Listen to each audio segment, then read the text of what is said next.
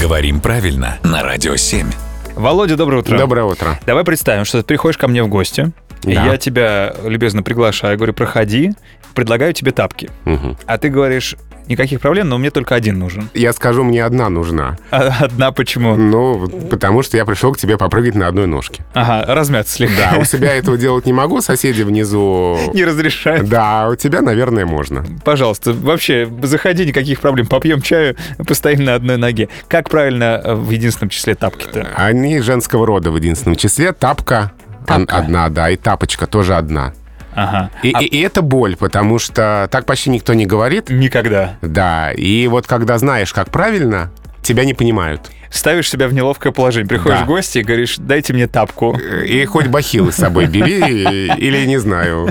Что ли, Или в на- как- или в как- как- носках походи. Да, как-то выкручиваться, лишь бы не, не- не ставить Да. себя в неловкое положение. Да, но если вы не боитесь ставить себя в неловкое положение, тогда смело говорите «одна тапка и одна тапочка». Да, заходите в гости, говорите, мне одну тапку.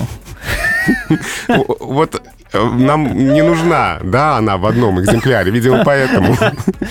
Нет, да видишь, мы, мы- мы нашли сценарий, в котором она может понадобиться. Да. Ну вот такая сложилась жизненная ситуация. Дома нельзя попрыгать на одной Да. ноге, а а в гостях можно. Это должны быть соседи покладистые. Или либо первый этаж, очевидно. Или Вол- так, да. Володя, спасибо большое.